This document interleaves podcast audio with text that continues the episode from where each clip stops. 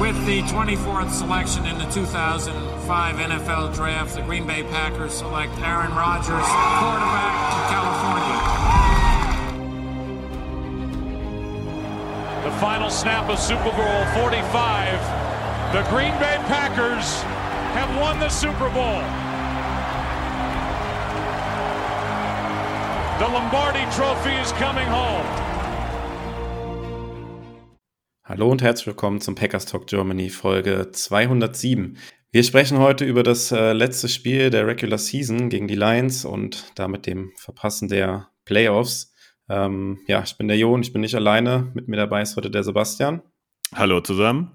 Und der Chris. Guten Abend. Ähm, ja, sicherlich ähm, ein enttäuschender Auftritt von den Packers da am Sonntag, beziehungsweise in der Nacht auf Montag, ja, für uns deutscher Zeit. Ähm, ja, steigen wir mal ein mit der Frage, wie, wie enttäuscht wart ihr tatsächlich von der Performance und äh, dass es jetzt endlich dann nicht gereicht hat? Ähm, also ich muss sagen, dass ich insgesamt schon nach den Spielen, die jetzt dann eben gewonnen wurden in Folge, schon Hoffnung hatte wieder.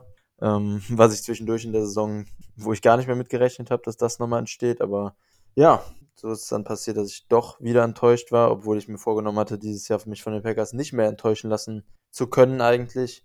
Ja, so ist es dann passiert. Ähm, über das Spiel inhaltlich reden wir ja gleich noch, aber ja, also der Auftritt insgesamt war schon, war schon sehr, sehr bescheiden für so ein Endspiel, fand ich. Also, ähm, nicht nur von, von der Offense, sondern auch defensiv zweite Halbzeit vor allem, aber ja, so ist es jetzt. Jetzt sind wir doch mit einem negativen Rekord dann aus der Saison gegangen, nicht in die Playoffs gekommen, obwohl wir das Endspiel für uns selber zu Hause im Lambo ähm, kreiert haben durch die letzten Siege in den letzten Wochen und ja, sind dann jetzt gegen zugegebenermaßen auch gutes Lions-Team gescheitert, aber ich muss schon sagen, dass ich eigentlich eingeplant hatte, jetzt zumindest in der Wildcard Run zu stehen. Ich dachte schon, dass die Packers das schaffen und ja, also ich war definitiv schon enttäuscht, ja. Ja, enttäuscht war ich irgendwo auch, aber bei mir hält es immer so ein bisschen in Grenzen. Äh, mein erster Blick ging dann direkt Richtung Draft, Pick 15, super, äh, bisschen früher dran und das in allen Runden. Ja, ich glaube, ich bin dann, ich hänge dann nicht so arg dran. Äh, die Saison war einfach so, so durchwachsen grundsätzlich, dass es halt schwer war, da jetzt noch eine Riesenenttäuschung zu empfinden. Ich glaube, die für mich war die größte Enttäuschung die ganze Nummer in London. Das war äh, ja einfach unschön da zu führen und dann sich halt von den von den Lions die äh, Quatsch, von den Lions, von den Giants die äh, Wurst vom Brot klauen zu lassen und das hat irgendwie die Saison geprägt und es ging eigentlich genauso weiter und da hat sich die Enttäuschung wirklich in Grenzen gehalten. Bei dir, Jo? Ähm, ja, tatsächlich auch ähnlich klar. Ärgert mich das Spiel. Ähm, und äh, man ist auch in gewisser Weise enttäuscht, aber ähm, letztes Jahr bei dem Ausscheiden gegen die 49ers war ich viel krasser enttäuscht noch, muss ich sagen. Ich war auch jetzt vor dem Spiel gegen die Lions äh, nicht ganz so optimistisch gewesen, irgendwie, weil ich dem Braten halt irgendwie nicht getraut habe. Ähm, ja, und letztendlich war es ja auch das Spiel gegen die Lions, äh, kommen wir gleich drauf zu sprechen, dann auch so ein Spiegelbild der gesamten Saison irgendwie. Ähm, ja, Defense hat okay gespielt, nicht überragend und Offense hat ihre Probleme gehabt, konnte nicht wirklich scoren und ja, ist so ein bisschen schade, weil ja, das Spiel gegen die Dolphins und insbesondere natürlich das Spiel gegen die Vikings, da hat man halt auch diese, diese Motivation gespürt und diesen unbedingten Siegeswillen. Das hat man jetzt hier im Spiel gegen die Lions irgendwie dann gar nicht mehr vorhanden. Hat irgendwie das Gefühl gehabt, die Spieler hatten irgendwie so ein bisschen Angst, kam es mir zumindest so ein bisschen vor. Äh, da habe ich mich gefragt, wo ist das halt innerhalb von einer Woche hingegangen? Das fand ich eher so ein bisschen erschreckend und äh, ja, tatsächlich auch das, was du gesagt hast, Sebastian, die Niederlage in London, wo wir ein richtig geiles Wochenende hatten und die Packers da gesehen haben, das hat mich irgendwie dann auch noch, äh, noch krasser enttäuscht als jetzt das Ausscheiden, weil, ja, wie gesagt, es ist halt so ein Spiegelbild der Saison gewesen irgendwie und klar, Playoffs wären jetzt geil gewesen, ähm, man wäre natürlich der Außenseiter gewesen, hätte nichts zu verlieren gehabt, ähm, aber letztendlich muss man wahrscheinlich dann auch am Ende sagen, mit der Leistung hat man es nicht wirklich verdient, in die Playoffs zu kommen. Ähm, ja, so viel zum Einstieg. Ähm, wir ähm, wollen auch heute das äh, Spiel nicht, wie ihr es gewohnt seid, jetzt so detailliert äh, besprechen, wie, ähm, wie wir das sonst machen in den, in den Reviews hier im Podcast. Äh, sprechen natürlich trotzdem über das Spiel und äh, ja, was aus unserer Sicht so ein bisschen entscheidend war auch für die Niederlage. Ähm, das auf jeden Fall. Und äh, wollen im Nachgang dann noch so ein bisschen äh, darüber sprechen, was jetzt ähm, schon aktuell an Themen ist. Also das Thema, was passiert mit Aaron Rodgers oder äh, ein bisschen darauf eingehen, was Matt LaFleur auf der Pressekonferenz gesagt hat, jetzt äh, direkt nach dem Ausscheiden äh, bezüglich des Coaching-Staffs, mit dem wir ja eigentlich weitermachen möchte. Ähm, auf die Sachen wollen wir dann so ein bisschen eingehen, nachdem wir über das Lions-Game gesprochen hatten. Ähm, aber ich gebe jetzt erstmal noch ab an den Sebastian, weil es gibt dann noch ein paar News, zumindest auch diese Woche. Ähm, die Packers haben schon mal so ein bisschen jetzt äh, ja was für die Zukunft getan und ein paar Future Contracts vergeben. Genau, ich hoffe, ich überfalle euch jetzt nicht mit dieser Namensliste, weil das sind Leute, die ihr nicht oft gehört habt. Also, die Packers haben 13 Spieler ja mit neuen Verträgen ausgestattet. Das sind solche sogenannten ja Future Deals. Äh, es gab einen für Tight Austin Allen, einen für Wide Receiver Jeff Cotton, einen für Tackle Gene Dallins, Quarterback Danny Edling hat einen bekommen, Cornerback Benji Franklin, Running Back Tyler Goodson, der war ja letzte ja, Offseason doch äh, teilweise als Running Back 3 gesehen worden, Tight Nick Gugemos, Linebacker Ladarius Hamilton, den kennt man, der hat regelmäßig Snaps gesehen. Defensive Lineman Chris Slayton, Cornerback Keandre Thomas. Das sind die Leute, die bislang auch auf dem Practice Squad zumindest in letzter Zeit waren. Und dann gibt es drei neue Leute, die da jetzt auch einen Vertrag bekommen haben, und zwar Cornerback Tyrell Ford, Kicker Parker White und Safety James Wiggins. Wiggins ist der einzige von denen, der in der NFL gedraftet wurde. 2021 von den Cardinals. Ähm, Parker White kommt von South Carolina, von den Gamecocks. Ähm, ja, hat einen großen, großen Schlappen, also er kann ziemlich weit kicken, passt vielleicht zum Thema Crosby, was wir später haben. Und Tyrell Ford, ja, hat bislang in der CFL gespielt, also in Kanada und ist da so ein, ja, Special-Team-Typ. Ähm, spannend ist, dass die Packers nicht resigned haben, Kicker Remise Ahmed und Kicker Matt Amendola, die zwei, die sie zuletzt auf dem Roster auf dem Practice Squad hatten. Und ähm, Receiver Travis Fulgham, genauso wie Juwan Winfrey, haben keinen Vertrag erstmal erstmal bekommen. Und die Linebacker Tim Ward, Linebacker DK, DQ Thomas und Center Michael Menet. Das heißt, die sind vorerst mal raus. Ähm, genau. Ziemlich viele Namen, wahrscheinlich kein Impact, aber ihr habt es mal gehört. Ja, zur neuen Saison wird man da den einen oder anderen dann, oder werden wir vielleicht wahrscheinlich hier im Podcast auch noch, noch drüber sprechen, wenn es dann in die Camps geht und äh, ja, vielleicht der ein oder andere dabei, der so ein End-of-Roster-Spieler sein könnte, aber das ist noch ziemliche Zukunftsmusik. Und äh, werden wir dann wahrscheinlich im August oder sowas drüber sprechen.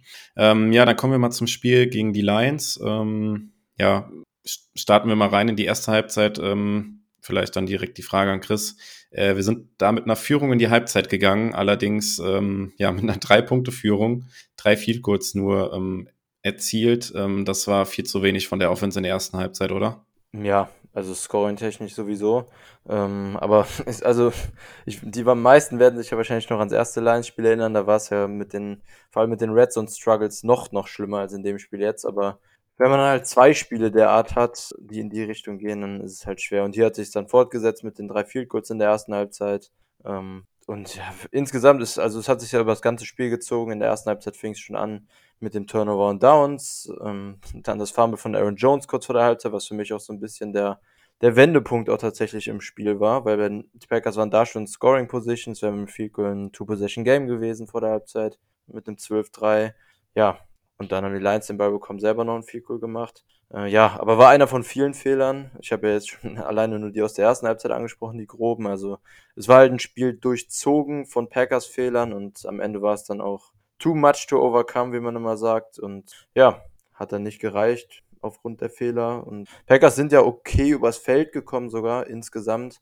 Natürlich nicht gut dafür, dass die Lions Defense ähm, eher Bottom 5 in der NFL ist, auch wenn die letzten Wochen ein bisschen besser waren. Aber ja, es war also offensiv auf deine Frage war es schon insgesamt schon enttäuschend, definitiv. Ja, vorher gab es ja die Diskussion, ähm, vielleicht äh, an dich dann die Frage, Sebastian, äh, ob es ein Vorteil war jetzt, dass die Seahawks vorher gewonnen hatten und die Lions dann wussten, dass es um nichts mehr geht. Ähm, da gab es ja auch äh, unterschiedliche Meinungen.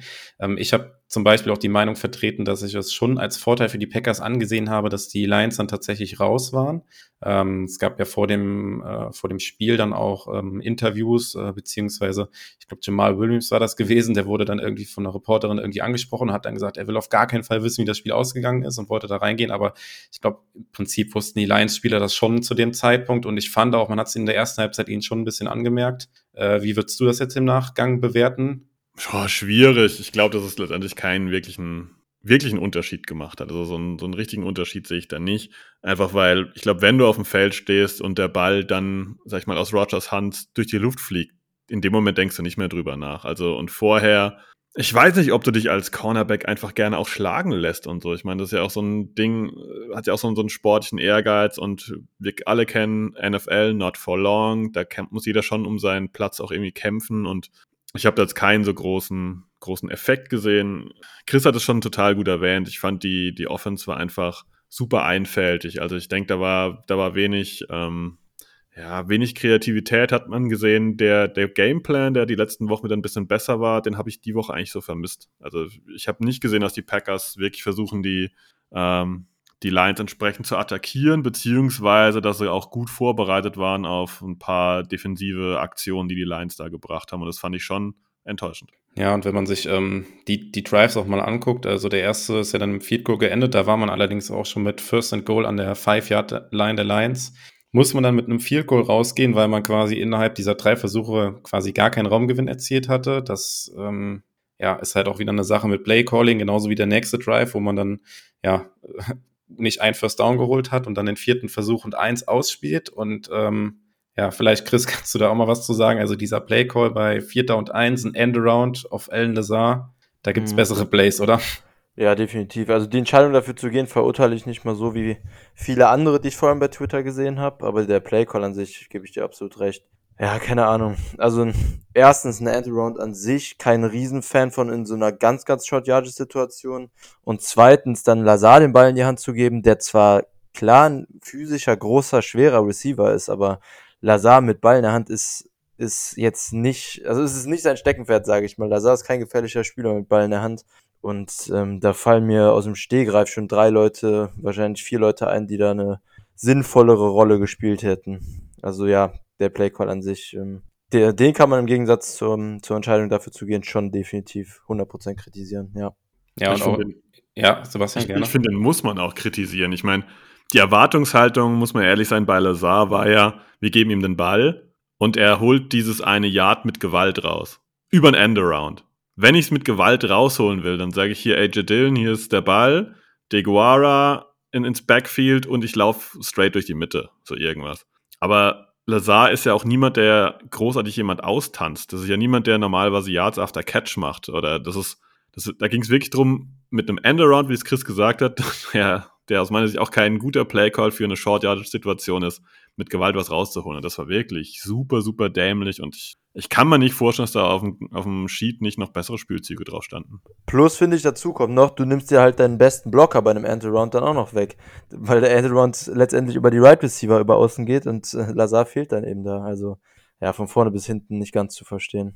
Ja, passt aber halt auch irgendwie zu diesem Drive davor, wo man halt äh, erster und Goal an der 5-Yard-Line der Lions hatte, da waren die Play Calls ja auch eher ja, nicht so gut, wenn man da kein einziges Yard irgendwie erzielt bekommt, also und dann mit einem Field Goal raus muss.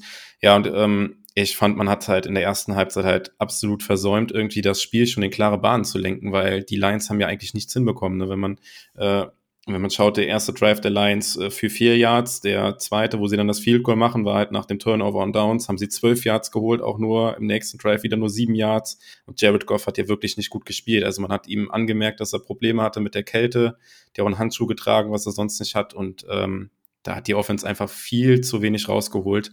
Äh, wenn man da mit, ähm, ja, wahrscheinlich zwei Scores reichen da vielleicht. Wenn man da mit zwei Scores weggeht, ist das auch in der zweiten Halbzeit, glaube ich, ein ganz anderes Spiel. Und ähm, ja, Chris hat es gerade schon angesprochen. Äh, vielleicht kannst du noch mal was dazu sagen, Sebastian. Aber ja, der letzte Drive dann der Packers vor der Halbzeit, wo man eigentlich den Ball gut bewegt, Aaron Jones eigentlich einen langen Lauf hat und dann ähm, ja von hinten den Ball rausgeschlagen bekommt, ist natürlich dann auch ein bisschen Pech, wie der Ball dann kullert oder wie er nicht kullert, dass er halt an der Seitenlinie entlang kullert und nicht ins Ausgeht und sowas. Klar, ähm, Spielglück hat da vielleicht auch ein bisschen gefehlt, aber war das für dich auch so ein Neckbreaker dann in dem Spiel oder so ein, so ein Wendepunkt, wie Chris es genannt hat?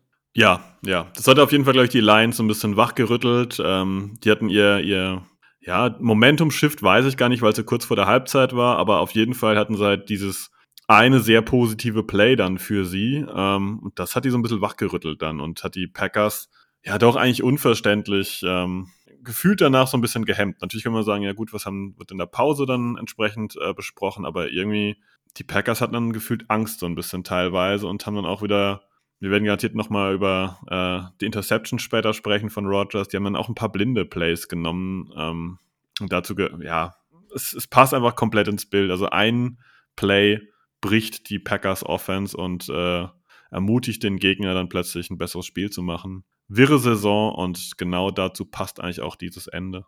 Genau, ja, und in der zweiten Halbzeit ähm, also für mich war es dann so, als die Lions dann mit dem Touchdown in Führung gegangen sind, zu dem Zeitpunkt hatte ich ehrlich schon gedacht, äh, hatte ich das Spiel schon so ein bisschen abgeschrieben. Klar, es war ein enges Spiel irgendwie, aber man hatte ja nicht wirklich den Eindruck, dass die Packers irgendwie gefährlich oder explosiv sein könnten und man musste ja dann äh, antworten. Äh, hat das dann auch geschafft und ehrlicherweise hat mich das dann schon überrascht, dass man da mit einem Touchdown nochmal antworten konnte. Ähm, ja, ich, Chris, vielleicht was auch von dir. Ich habe es jetzt ähm, auch nicht mehr genau analysiert im Nachgang, muss ich sagen, aber gefühlt hatte die Offensive Line auch in dem Spiel eins der schwächsten Spieler der gesamten Saison, oder? Ja, also am Anfang, wenn wir uns zurückerinnern, waren es ja schon auch ein paar schwächere, aber es war schon auch in der unteren Hälfte, würde ich sagen. Also gerade im Run-Game war es, es war okay, aber ähm, ich glaube 3,7 und 4,0 Yards hatten Dylan und Jones, wenn ich richtig im Kopf habe. Ähm, und ist halt, ist halt okay, vielleicht ein bisschen drunter sogar vom Schnitt, gegen eine Run-Defense, die die ganze Saison schon zu den schlechtesten 2-3 gehört hat. Ähm, und ja, auch in Pass Protection. Also die Lions haben auch, muss man sagen, ordentlich geblitzt. Darauf hatte Rogers dann nicht ganz konstant antworten und ja, zum Beispiel auch die Interception am Ende. Aber ja, also die, die Ola insgesamt, Nyman hatte natürlich mit Hutchinson Riesenprobleme. Ähm, Bakhtiari war gut in Pass Protection wie die ganze Zeit, aber insgesamt als Unit würde ich auch sagen, das war eins der eins der schwächeren, aber auch kein Horrorspiel. Ja, jetzt ähm, habe ich tatsächlich auch ein, eine Sache übersprungen, die ich an der Stelle noch ansprechen wollte, weil es am Ende der ersten Halbzeit passiert ist. Eine super kuriose Szene ähm, von Rasul Douglas, der ähm, ja jetzt die Lions sich zum Field Goal gestellt haben, die Packers den Kicker geeist haben mit einem Timeout nochmal. Ähm, ja, kam Rasul Douglas auf die Idee. Also ich glaube, jeder hat es gesehen, weil es einfach so eine kuriose Szene war. Ich glaube, das hat man also ich persönlich habe es jetzt noch nicht gesehen, gucke ein paar Jahre NFL. Auch von dem, was man so auf Social Media gesehen hat oder auf Twitter gesehen hat, ist das, glaube ich, was Einmaliges bisher in der NFL gewesen, dass dann ein Spieler zwischen den Lines dann durchläuft und äh, den Ball dem Center irgendwie wegschlägt. Ähm, ja, Sebastian, hast du die Argumentation von Rasul Douglas da mitbekommen und kannst du das in irgendeiner Weise nachvollziehen? Ich kann nachvollziehen, dass er unterbrechen wollte, dass der Kicker da nochmal, ja, so einen Free Kick bekommt, nochmal versuchen darf. Aber es ist halt eine dämliche Aktion. Also da, da, da weiß die Maus ja keinen Faden ab. Ich meine, also wir werden später garantiert auch noch über das Thema Disziplin sprechen und da gab es dieses Jahr einige Vorfälle, die nicht positiv für die Packers äh, ja, waren. Und ich gehe von aus, dass es auch kein Call von außen war, nach dem Motto, Rasul, geh mal hin und ähm, unterbricht das Spiel. Und es war eine persönliche Entscheidung von ihm und ich finde, das geht gar nicht. Also es war einfach super dämlich. Ja, aber so kurios das Ganze war, war ja das gar nicht die Aktion, wofür er dann geflaggt wurde. Also das war ja lustig, aber die Flag ist ja dann geflogen, weil er dann in, in Gerangel mit irgendeinem Lions-Spieler gekommen ist, der ihn zuerst geschubst hat, er dann zurückgeschubst hat und dann dafür eben die Flag bekommen hat. Ähm, ich kann mir aber tatsächlich auch vorstellen, dass die Refs selber etwas verwirrt waren von der Situation und, äh, und sich da auch irgendwie mit einer Flag noch rausretten wollten. Ähm, und Douglas ihn dann durch den Schubser eben einen, klaren Grund, wo man nicht lange überlegen muss, geliefert hat. Ja, keine Ahnung, also schwer nach, sehr schwer, bitte? Sagen wir mal so, er hat auf jeden Fall irgendwie eine Flag provoziert, für was er die auch ja. bekommen hat und das, das muss er lassen. In, in so einem wichtigen Spiel muss er das lassen. Das kann er in der Preseason mal ausprobieren, was da passiert, aber nicht in so einem Spiel. Ja, und vor allem wäre es ein la relativ langes Field Goal gewesen für die Lions vor der Halbzeit und ähm, Badley hat ja vorher schon, ich glaube, ein 48 Yard Field Goal war es um den Dreh verschossen. Ähm, ja, und dann war es ein deutlich kürzeres 15 als weniger und das ist dann eben easy reingegangen. Ja, war eine nach dem Fumble und dann das eine, eine ziemlich bescheidene Sequenz der Packers overall.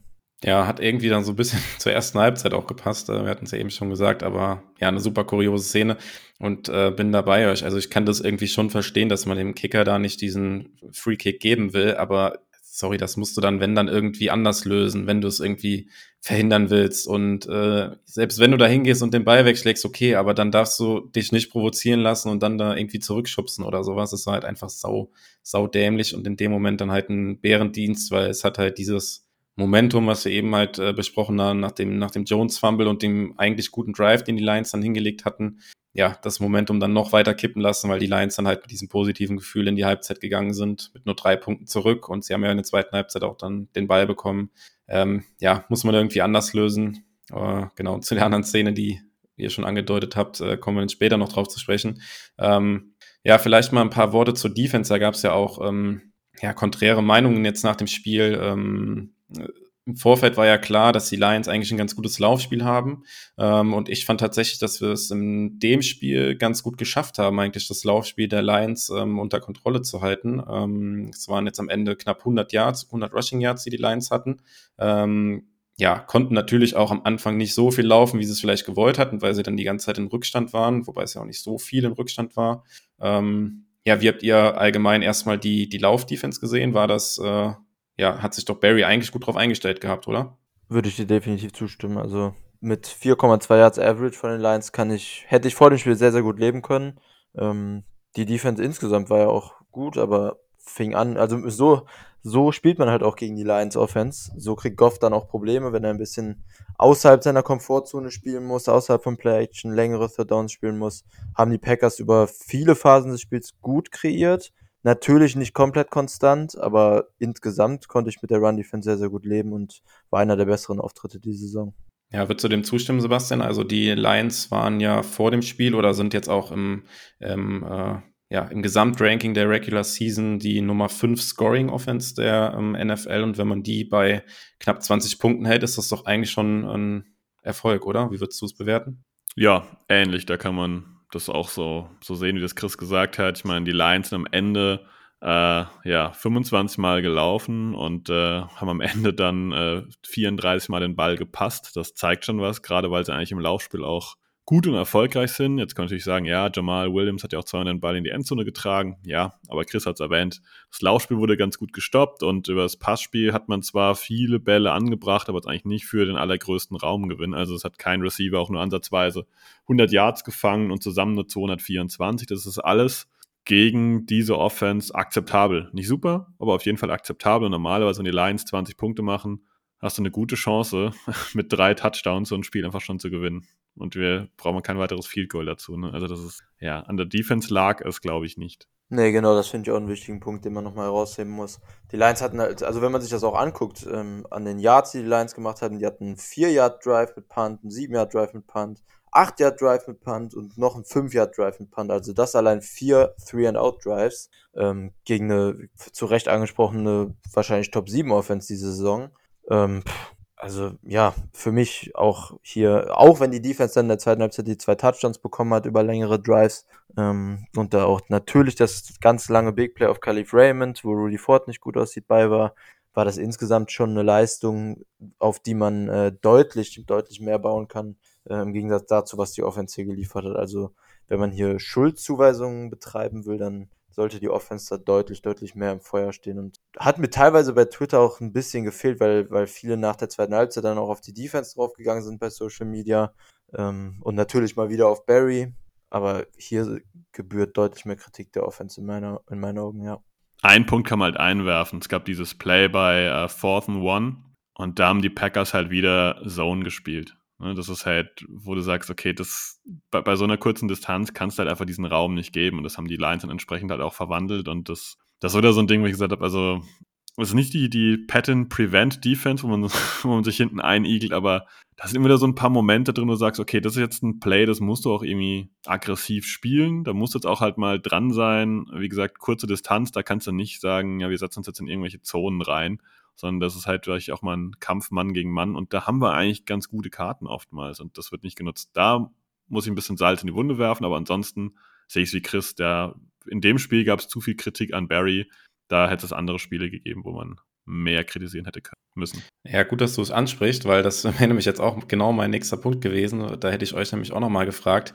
Ähm, reicht dieses eine Play dann nicht auch trotzdem, dass halt diese Kritik schon ein bisschen gerechtfertigt ist, weil man muss sich das nochmal verdeutlichen. Es war, glaube ich, äh, ja, Vierter und anderthalb oder sowas, also anderthalb Yards mhm. zu gehen oder sowas. Und ähm, ja, es ist quasi Season on the Line gewesen, weil das war, ähm, ja, wie viel, wie viel Minuten vor Ende war es gewesen? Es war ja der, der Touchdown-Drive der Lions ja, gewesen, letztendlich, der dann äh, die entscheidenden Punkte gegeben hat. Ich schaue glaube so sechseinhalb oder sowas. Ja, es waren, es waren sogar noch neun Minuten zu spielen, okay, ja. noch relativ, relativ lang sogar, okay.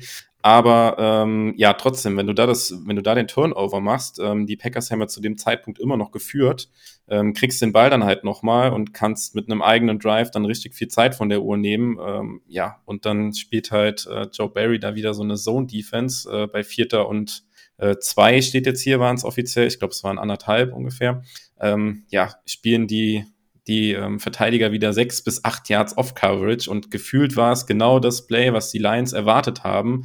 Und äh, ja, schneller Pass nach außen und der hat halt genau, keine Ahnung, ein halbes Jahr mehr geholt, als sie mussten. Also ich finde, gerade mit dem Play ist halt schon Kritik doch nochmal angebracht, oder? Ja, ich war übrigens gerade die ganze Zeit bei dem äh, anderen Force Down ganz zum Schluss, aber genau da ist ja fast derselbe Punkt. Da war es ja auch dann einfach eine ganz kurze, ganz, ganz kurze Curve-Out über die Mitte auf Chark, wo die Linebacker soft waren ja, also Kritik ist angebracht. Ich, vielleicht hat sich eben auch ein bisschen zu positiv angehört. Die Defense hat hier natürlich kein Topspiel gemacht, aber ähm, im Vergleich mit der Offense hat es mir halt besser gefallen. Ich werde kein großer Fan mehr von Barry. Ich glaube, das ist kein Geheimnis. Mir, mir gefallen einige Sachen nicht, die seine Philosophie offenbar sind. Und ja, so Situationen gehören dazu. Also ich, ich werde nicht verstehen oder werde nie verstehen, wie man in Vierter- und Kurzsituationen oder generell bei Force Down so konstant, so passiv spielen kann. Wäre nicht meine Philosophie, aber offenbar ist es seine und deshalb kommen wir da auch nicht groß auf den Nenner. Ja, insbesondere halt mit dem Spielermaterial. Also das sind äh, erstens auf Lions Seite keine ja. absoluten Elite-Receiver, die da stehen und äh, ja, auf Packers Seite, es war ja zu der Seite auch Jay Alexander, der da gestanden hat. Ja, ähm, ganz genau.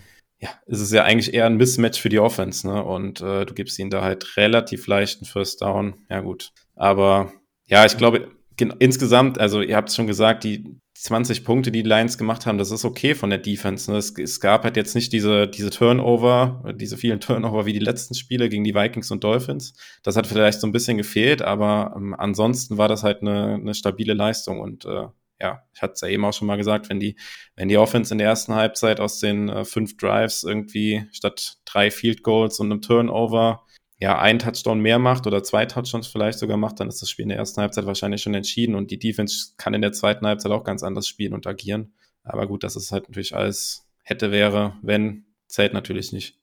Ähm, ja, habt ihr ansonsten noch Punkte zum Spiel? Ansonsten würde ich mal noch zu der ähm, anderen Szene kommen. Sebastian hat es eben schon angedeutet mit Disziplin, wo wir drüber sprechen müssen. Mm, ich hätte noch eine Sache, die ich zumindest positiv anmerken würde, und das ist ähm, über die letzten zwei Wochen jetzt Devontae Wyatt gewesen, der seine mit Abstand ähm, beiden höchsten Snap-Counts in der Saison hatte, mit Week 17 34 und jetzt 32 Snaps und diese Woche ja auch echt gut aussah, fand ich, vor allem als Pass-Rusher.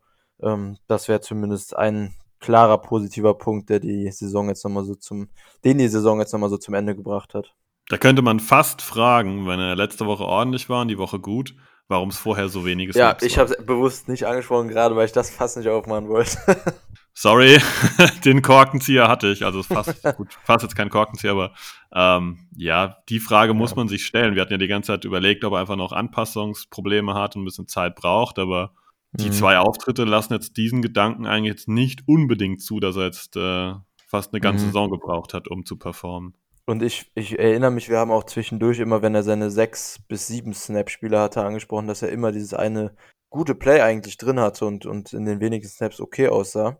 Deshalb, also ich konnte es die ganze Saison nicht wirklich nachvollziehen und das hat sich nochmal ein bisschen bestätigt. Ja, der Monte Wyatt hat, ähm, die, die Stat habe ich heute noch gefunden, ähm, von allen Rookie ähm, Defensive Linern ähm, die beste Win äh, Pass Rush Win Rate, so ist es richtig, äh, mit 12,6 Prozent und auf dem zweiten Platz ist da Jordan Davis mit äh, 8,4, also schon ein guter Abstand. Ähm, das ja, unterstreicht mhm. nochmal ähm, die, die gute Leistung, die ihr jetzt ähm, auch gesehen habt in den letzten Spielen. Und ja, die Frage wird wahrscheinlich ewig unbeantwortet bleiben, warum er ähm, das erst äh, zum Ende der Saison zeigen durfte. Aber ja, wenn, wenn ich böse würde ich sagen, vielleicht ist er im Pass Rush zu erfolgreich und in Zone Coverage zu schlecht, aber ich glaube, das lassen wir jetzt definitiv zu, ne? Ja, ja ähm, bevor wir dann halt so ein bisschen noch auf Aaron Rodgers und auch die, die letzte Interception noch zu sprechen kommen, dann äh, darf Sebastian jetzt äh, den Punkt mit der Disziplin mal gerne anbringen. Und äh, ja, ich glaube, auch die Szene hat jeder gesehen. Ähm,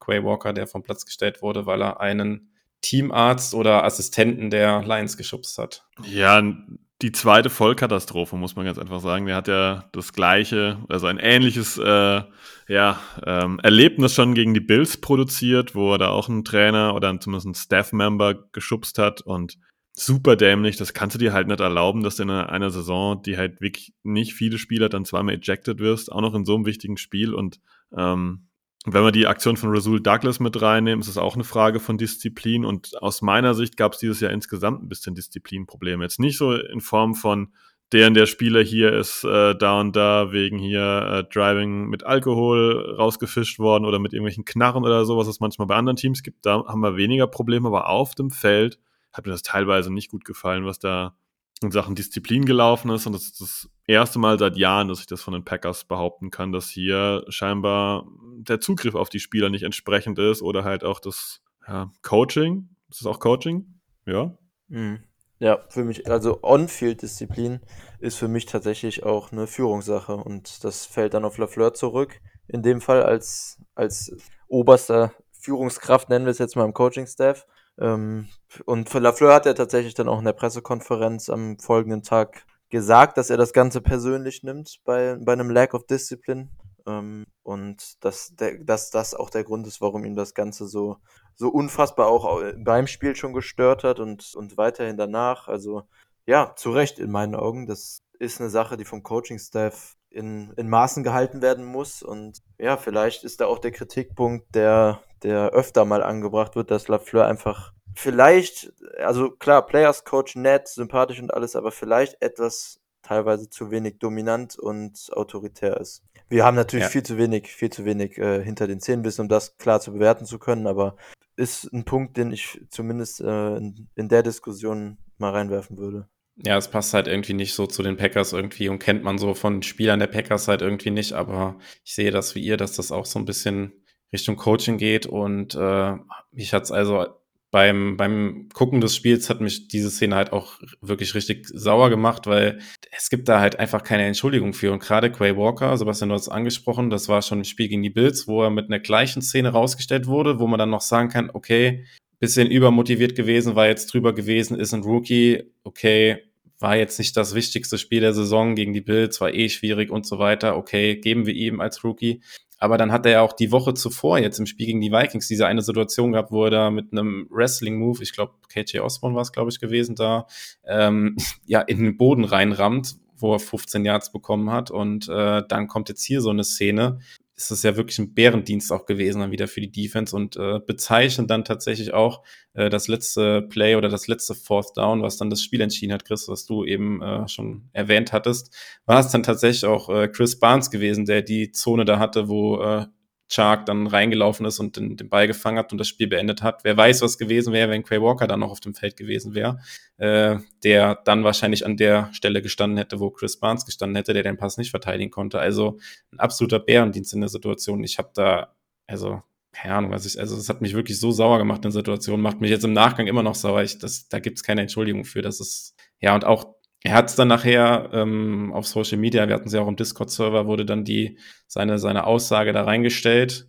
Gut, das muss er halt natürlich sagen, sich dann dafür Entschuldigung, er übernimmt dafür die Verantwortung, bla bla bla, aber ganz ehrlich, das ist für mich halt auch nichts wert, weil das ist auch im Nachgang irgendwie nicht zu entschuldigen für mich. Ja, ich glaube, du hast es gut zusammengefasst. Es ist nicht zu entschuldigen in keiner Situation und schon gar nicht als, ähm, ja, als Wiederholungstäter, auch wenn das Wort jetzt ein bisschen drüber ist, aber das ist was, wo der junge Mann über die Offseason jetzt auf jeden Fall erwachsen werden muss ähm, und die, das Team äh, ja, nicht so in, in, in, in, Probleme bringen darf. Und das ist auch eine Thematik für Lafleur. Auch das macht einen guten Headcoach aus, dass er sein Team in, im Griff hat, entsprechenden Maßnahmen dann auch ansetzt, durchführt und potenziell dann auch Urteile fällt. Ähm, ja, wir sind ja immer so ein bisschen amüsiert darüber, dass äh, das eine oder andere Team dann mal einen frühen Draft-Pick relativ schnell cuttet oder tradet. Lafleur hat an Amari Rogers sehr lange festgehalten, ähm, jetzt ohne Disziplin, äh, ohne die Disziplin, aber bis Key Keyshawn Nixon ähm, das Feld gesehen hat als Returner, hat es sehr lange gedauert. Und ich sage jetzt nicht, dass man Quay Walker rauswerfen soll, auf gar keinen Fall. Aber nächstes Jahr muss da ein Prozess zu sehen sein bei Lafleur, dass er das Ganze in den Griff bekommt und bei Quay Walker, dass er sowas auf dem Feld nicht mehr macht, weil es dem Team nicht hilft, sondern im Gegenteil schadet. Ja, perfektes Schlusswort sehe ich genauso. Ja, dann ähm, kommen wir noch zum nächsten Punkt. Ähm, müssen natürlich auch ein bisschen noch über unseren Quarterback sprechen, Aaron Rodgers.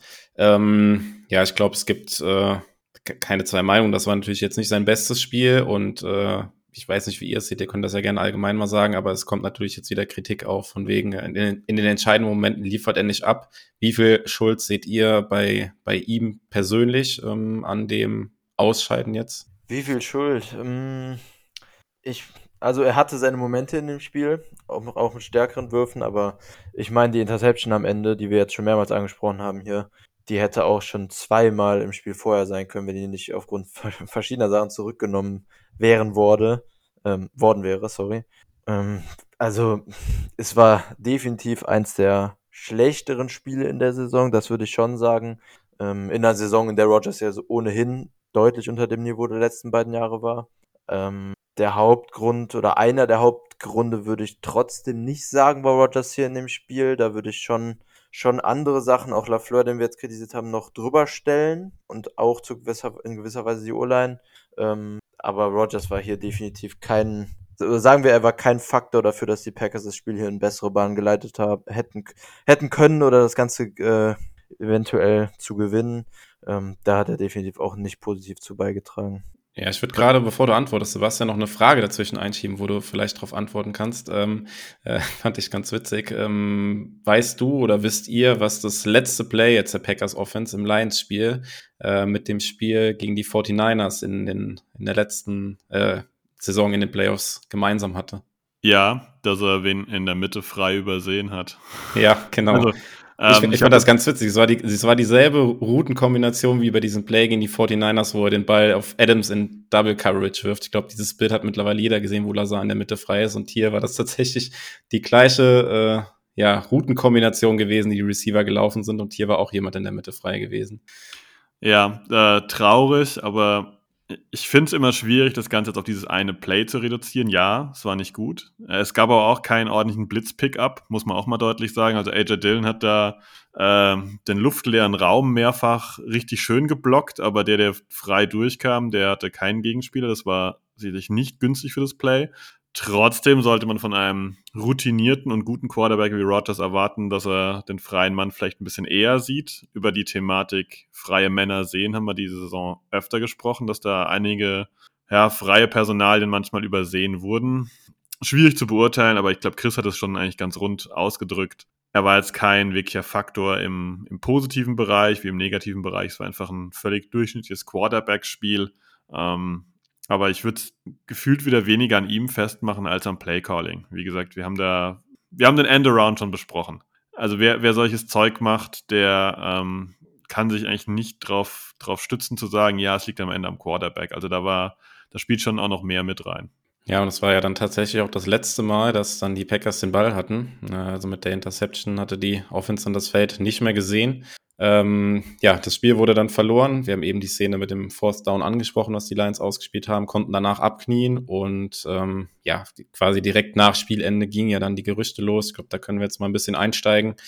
Ähm, man hat das äh, ja noch so ein bisschen über die Mikrofone dann auch gehört, dass äh, von äh, Jamison Williams gefragt wurde, ob er das Trikot haben kann von Rogers und Rogers dann meinte, nein, dieses eine würde er gerne behalten, so sinngemäß. Und danach natürlich die Szene, die wahrscheinlich auch jeder gesehen hat, wo ähm, Randall Cobb und äh, Rogers äh, Arm in Arm dann aus dem Lambo Field rausgehen.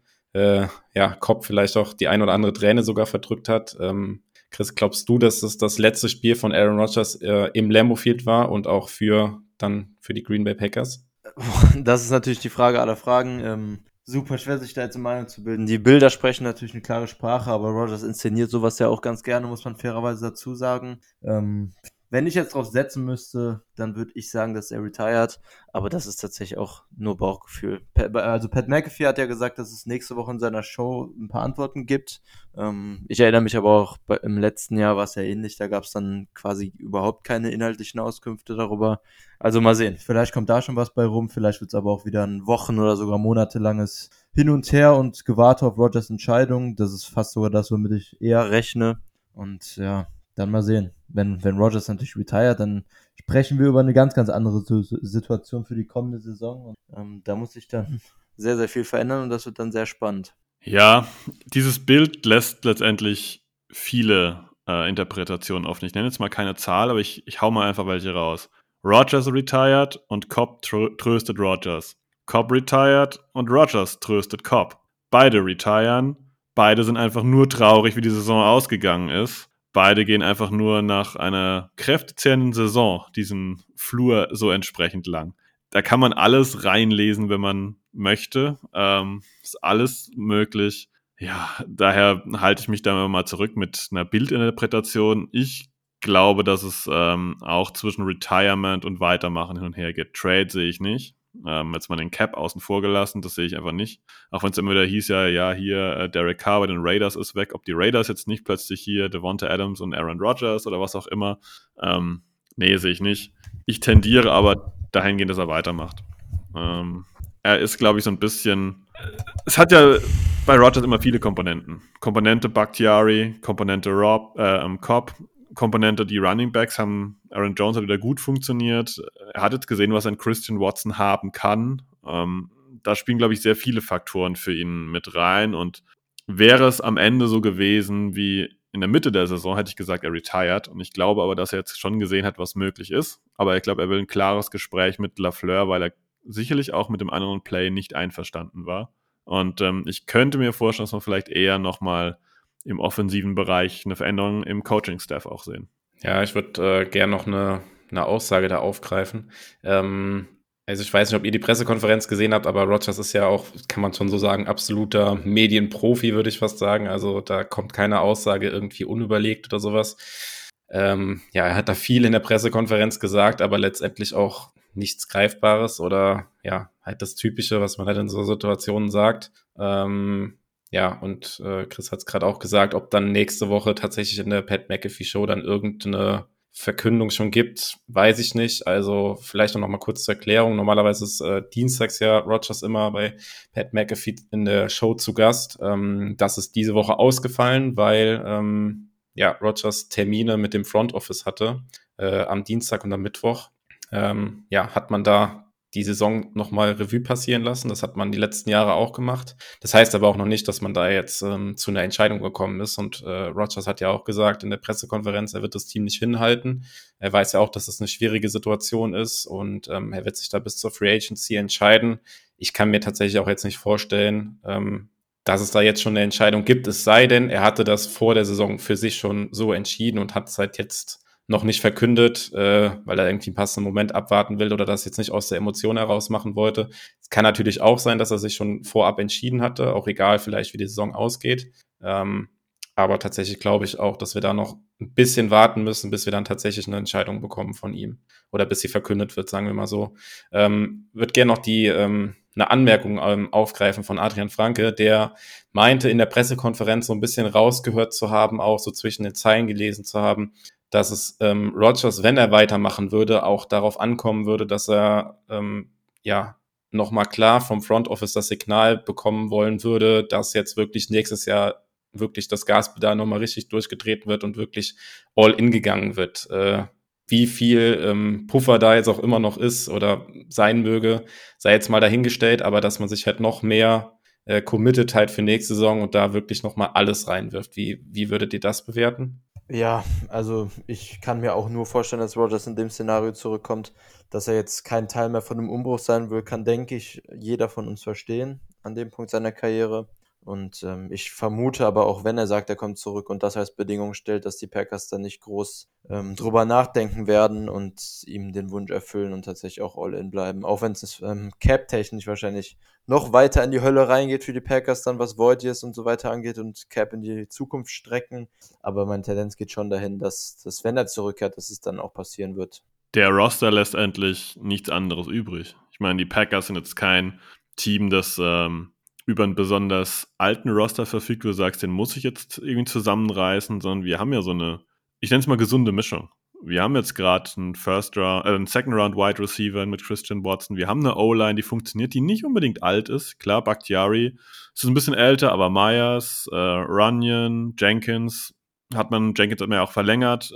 Das sind keine alten Spiele. Aaron Jones hat garantiert noch drei, drei Jahre sicherlich im Tank. Ähm, da gibt es eigentlich keinen Grund zu sagen, okay, wir gehen jetzt in Rebuild. Also dementsprechend würde ich das ähnlich wie ihr zwei sehen oder auch wie Adrian Franke, dass ähm, wenn Rogers weitermacht, geht es schon darum, da nochmal auf die Tube zu drücken, ja.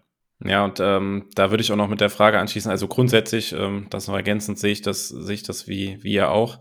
Ähm, die Frage, die ich mir dann auch so ein bisschen gestellt habe, kann man dem Front Office überhaupt so richtig so einen Vorwurf machen, dass man ähm, äh, dieses Jahr nicht wirklich das versucht hat, alles halt möglich zu machen, weil wenn wir noch mal ein bisschen zurückblicken, man hat versucht, Adams zu halten, hat ihm ordentlich viel Geld geboten und Adams wollte halt nicht. Ähm, klar, mit den Picks hat man jetzt ordentlich was machen können im Draft und ich glaube, man kann auch äh, sagen, dass die, die Draft-Class oder der letzte Draft richtig gut war. Das, da haben eigentlich alle Picks gesessen. Vielleicht ein bisschen ausgeklammert jetzt noch Sean Ryan, den wir noch nicht wirklich bewerten können, der jetzt zum Ende der Saison auch gesperrt war. Drittrunden-Pick, aber alle anderen Picks, ähm, ja, und selbst ein, ein Siebtrunden-Pick mit äh, Carpenter, der im Special-Team eine gute Rolle gespielt hat. Also da, da gibt es eigentlich nichts zu kritisieren an dem Draft. Alle hatten irgendwie einen Impact. Dann hat man zur Trade Deadline, ähm, ja, man kann jetzt sagen, okay, man hat es wieder versucht, aber ja, nicht äh, konsequent genug, aber man hat für Chase Claypool einen Second Rounder geboten. Äh, die Steelers haben sich für den Second Rounder der Bears entschieden. Okay, First Rounder hätte ich dafür wahrscheinlich auch nicht bezahlt. Und man hat ja auch nach dem, was man so hört, im Nachgang auch einen First Rounder für DJ Moore geboten, den die Panthers nicht haben wollten. Also kann man dem Front Office überhaupt irgendwie einen Vorwurf machen, dass man äh, sagt, okay, die haben nicht alles versucht oder äh, also wo könnte man überhaupt einen Case machen, dass man sagen könnte, okay, das Front Office hätte an der und der Stelle noch was machen können? Oder bessere Voraussetzungen schaffen können. An ein, zwei Stellen wäre es möglich gewesen. Kick Return, da hat man zu lange an Mario Rogers festgehalten. Wenn man jetzt die Alternative dazu sieht, hat das zu lange gedauert. Das hat uns vielleicht zusammengerechnet doch ein Spiel mal gekostet. Wobei, ähm, da, wobei das ja eher Coaching-Mistake ist, würde ich sagen, und nicht Front Office. Eine ne Mischung zumindest mal. Wenn es Front Office sagt, hört mal zu, Freunde der Sonne, ähm, der da bringt's nicht, wir würden den ganz gerne cutten und die Trainer dann sagen, wir wollen behalten, ist auch ein anderes Thema. Also es ist eine Mischung aus Coaching und Front Office, oder? Also der Cut ist natürlich Front Office, aber ich finde die Kick Return Duties früher an Nixon oder wen auch immer zu übertragen, ist in meinen Augen ausschließlich Coaching sogar. Also wenn das Front Office sich einmischen muss in Death Chart Entscheidungen, dann läuft in, würde in meinen Augen was falsch laufen. Also klar, der Cut liegt am Front Office, der dann ja auch passiert ist bei Amari, aber die Entscheidung, den Returner zu wechseln, finde ich, liegt schon im Coaching Staff. Ja, ich denke, es ist immer so eine Mischung. Ne? Ich meine, der Coaching-Staff Staff sagt ja auch, den und den würden wir ganz gerne behalten und gibt der, ich finde, der Coaching-Staff gehört für mich immer so ein bisschen auch ins Front Office mit rein. Die haben da ja Einfluss drauf. Also, wenn Lafleur sagt, den Cornerback würde ich ganz gerne behalten und den anderen da entlassen, dann entlässt zwar das Front Office, aber eigentlich auf das Geheiß von Lafleur hin. Also, irgendwie ist es für mich so eine, ja, eine Mischung halt. Ähm, das kann man, finde ich, ein bisschen vorwerfen. Und auf Wide Receiver hat man in der Offseason einfach zu wenig getan. Ich hätte es halt einfach gerne gesehen, dass man halt nicht wieder auf die Karte Duane Winfrey setzt und nicht wieder Travis Fulgham zurückholt, sondern eben halt auch mal probiert, okay, dann, dann holen wir mal Deshaun Jackson und probieren mal nochmal so einen, so einen Veteran, der über Jahre jetzt hinweg zumindest mal dem anderen Team noch hat ein bisschen was geben können. Und da waren wir halt zwischenzeitlich halt super ausgedünnt. Ich meine, ich muss niemand an die Phase erinnern, als wir im Prinzip noch drei, vier gesunde Wide Receiver auf dem Roster hatten und äh, damit versucht haben, Spiele zu gewinnen. Und das, ähm, das hat mir nicht gefallen. Also da muss ich im Front Office schon einen Vorwurf machen, dass man hier aus meiner Sicht ja, zu passiv war und einfach zu wenig auf Veterans gesetzt hat und halt eben wieder ein bisschen Packers Way gemacht hat, Samori Toure mit draufnehmen, die Draft Picks protecten und so. Das ist alles irgendwo auch richtig und nachvollziehbar. Aber wenn ich drücken will, wenn ich auf die Tube drücke und sage, ich möchte gewinnen, dann muss ich vielleicht da auch mal ein bisschen ja, ins Risiko gehen. Das wäre auch mein primärer Kritikpunkt tatsächlich. Also wenn, wir wissen natürlich nicht, ob die ganzen Reports, die man so gehört hat, auch tatsächlich stimmen mit dem First Rounder für Moore, dem Second Rounder für Claypool. Aber da gehen wir jetzt mal einfach von aus. Ähm, dann kann man zumindest zur Trade Deadline nicht groß was vorwerfen, finde ich. Und ähm, ja, also das, das generell, ich würde es nicht nur auf Right Receiver beziehen, sondern insgesamt auf die Waffen würde ich auch definitiv dir zustimmen, Sebastian.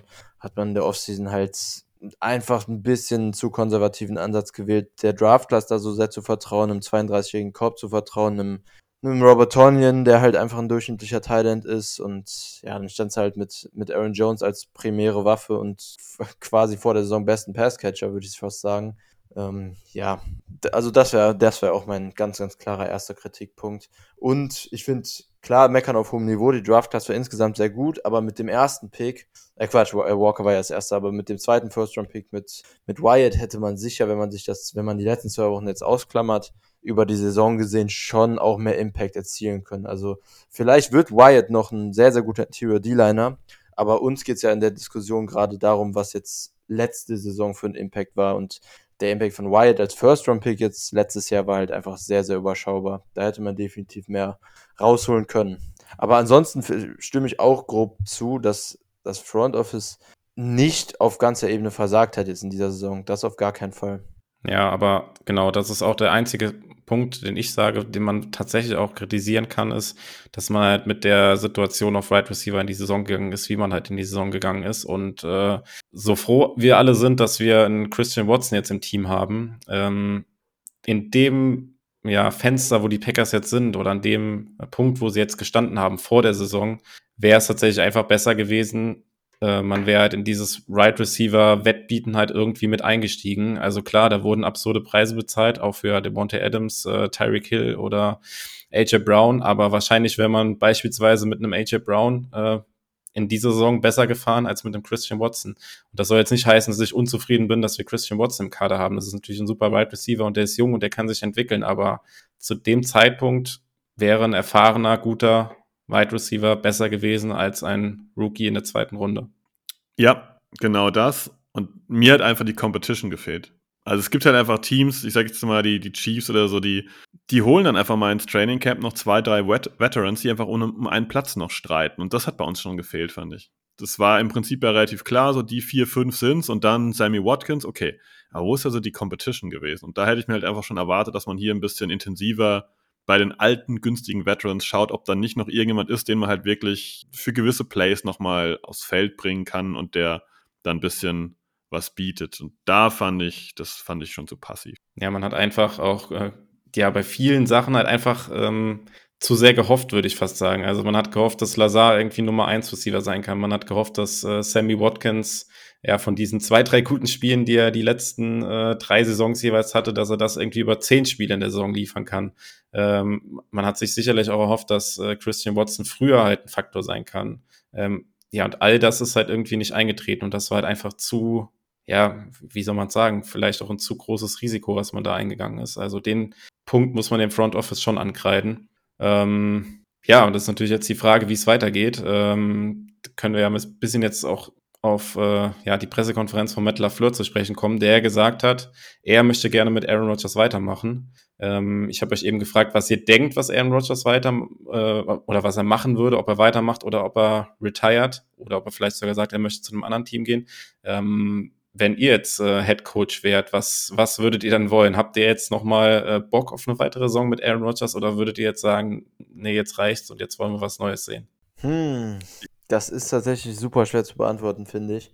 Ähm, weil ich finde, das ist schwierig, das von meiner Fanmeinung zu trennen, die natürlich sagt, dass ich lieber das, das Window offen halte, was mit Rogers ja zu 95 Prozent ähm, wahrscheinlich offener ist als mit Jordan Love oder wem auch immer erstmal.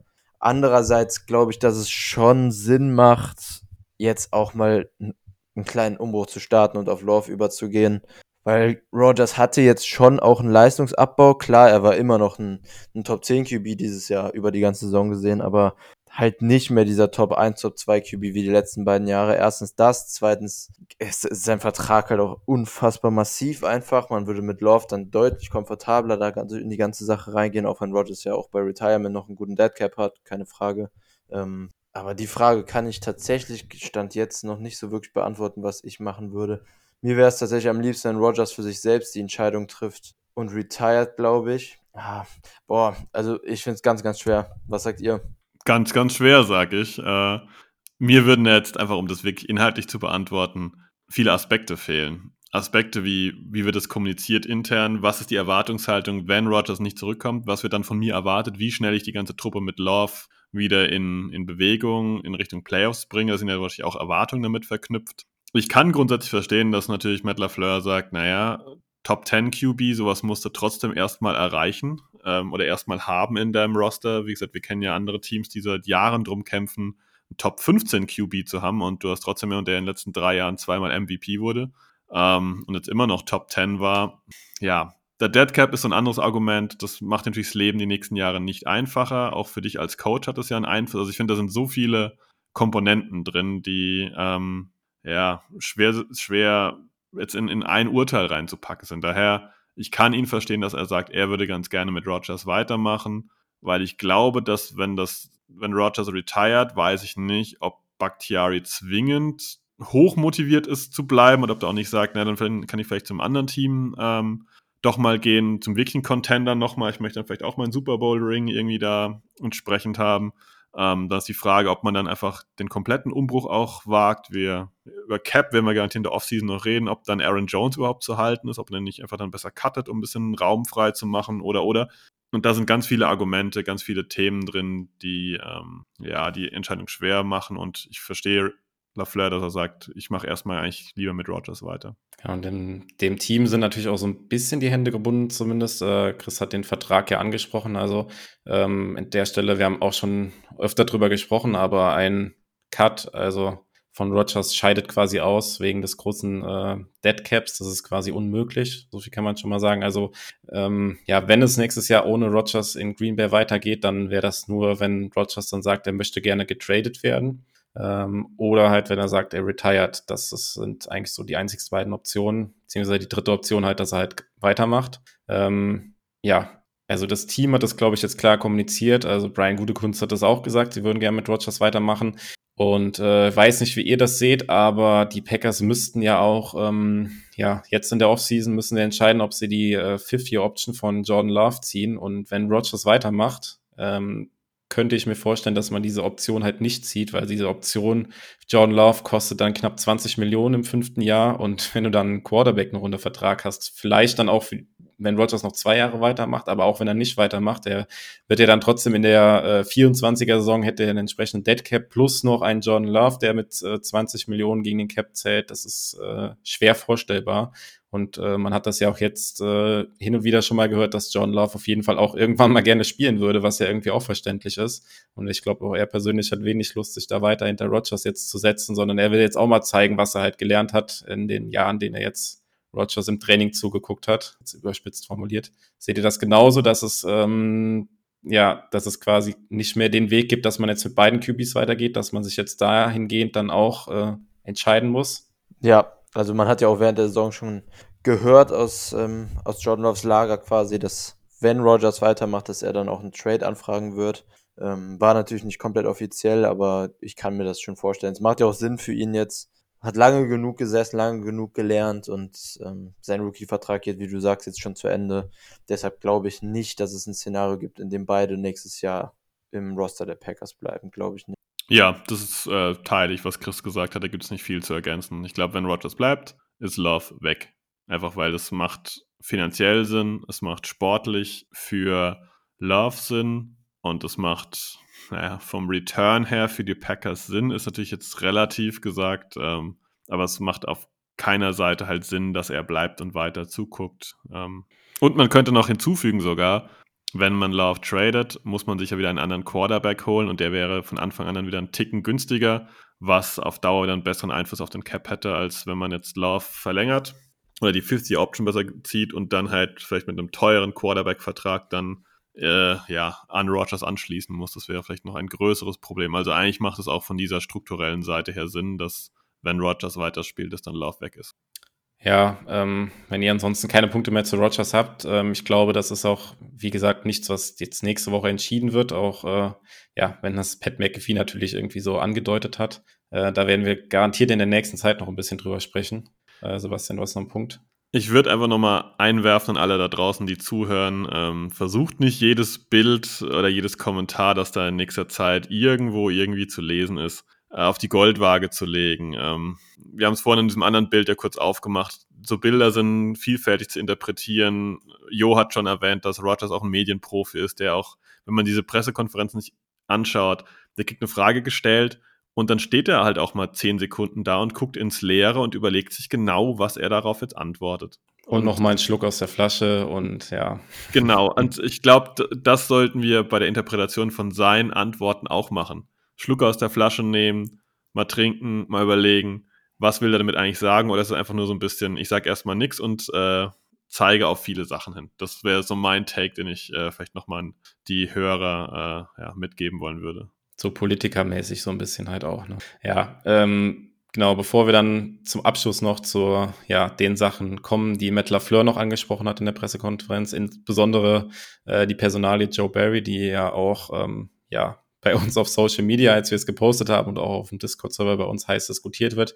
Vielleicht einfach noch mal kurz ähm, ein paar Namen in den Raum geworfen von, von Spielern, die schon eine Aussage getroffen haben, beziehungsweise äh, wir könnten auch mal kurz die Spieler auflisten, denen, deren Vertrag ausläuft. Ähm, ja, vielleicht kann das einer von euch mal machen. Äh, genau, der Chris macht das, macht das mal. Ähm, da sind eine ganze Reihe Spieler dabei, die man schon als Leistungsträger zählen kann. Und äh, genau mhm. danach äh, gibt es so ein paar Spieler, die schon so ein bisschen was verlauten haben lassen. Da kommen wir dann nochmal kurz drauf zu sprechen. Ja, genau. Ich, ich gehe die Liste einfach mal durch, um euch einen Eindruck zu gewähren.